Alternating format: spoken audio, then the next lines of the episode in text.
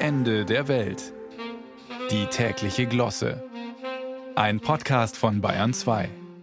Es gibt in Deutschland nicht viele bundesweit tätige Organisationen, die sich laut eigener Statuten an so unterschiedlichen Zielen wie dem des Spielerschutzes, der Lenkung des Spieltriebs in geordnete Bahnen, der Abwehr von Begleitkriminalität und der Förderung des Gemeinwohls orientieren, Wer etwas vorschnell auf den DFB tippt, liegt falsch und hat nicht nur beim Punkt Abwehr zu idealistische Vorstellungen. Nein, dahinter steht der DLTB, der Deutsche Lotto- und Toto-Block. Diese Gemeinschaft mit dem sperrigen Namen der 16 selbstständigen Lotteriegesellschaften in den Bundesländern hat auch ohne glücklose Auftritte im vergangenen Monat beschlossen, Neuerungen einzuführen, um noch mehr Transparenz und Pannensicherheit zu gewährleisten, so verlockend es ist, gerade bei diesen Stichworten den Vergleich zwischen Fußball und Lotto fortzuführen, wir lassen es lieber aus Gründen der Fairness.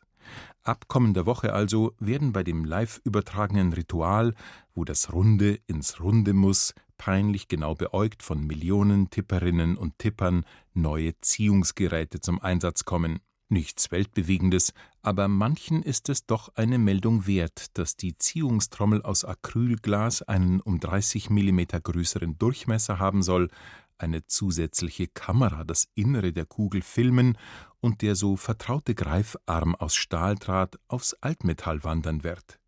An die Stelle dieser den per Schwer-, Flieh- und Reibungskräften ausgewählten, mit einer Zahl versehenen Tischtennisball irreversibel ins Röhrchen buxierenden, rotierenden Bahn tritt demnächst ein durchsichtiger Auffangstutzen.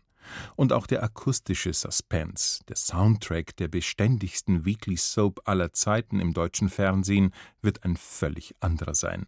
Denn künftig beginnt der Showdown der 49 nicht mehr mit dem unvergleichlich klackenden Geräusch auftreffender Ping-Pong-Bälle, sondern, ja, da werden wir uns wohl überraschen lassen müssen, mit irgendwas knuffig Dumpfem, das die neuen Lottokugeln aus Weichkunststoff von sich geben, ob die Hörgeschädigten der Disco-Generation dieses ganz neue Lotto-Feeling dann noch mitbekommen, wird sich zeigen.